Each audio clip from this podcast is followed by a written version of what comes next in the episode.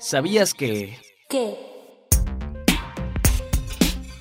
El viernes 10 de marzo concluirá el periodo de registro para las y los mexicanos que viven en el extranjero, originarios de Coahuila o Estado de México, que deseen participar en las elecciones de gubernatura que se llevarán a cabo en esas entidades el próximo 4 de junio.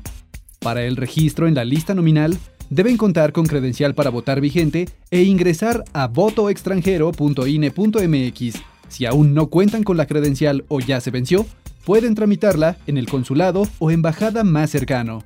En estas elecciones, las y los mexicanos en el exterior podrán votar a través de tres modalidades, ya sea por la vía postal, a través de Internet o de manera presencial como parte de una prueba piloto que el INE implementa en Dallas, Chicago y Los Ángeles en Estados Unidos y Montreal en Canadá.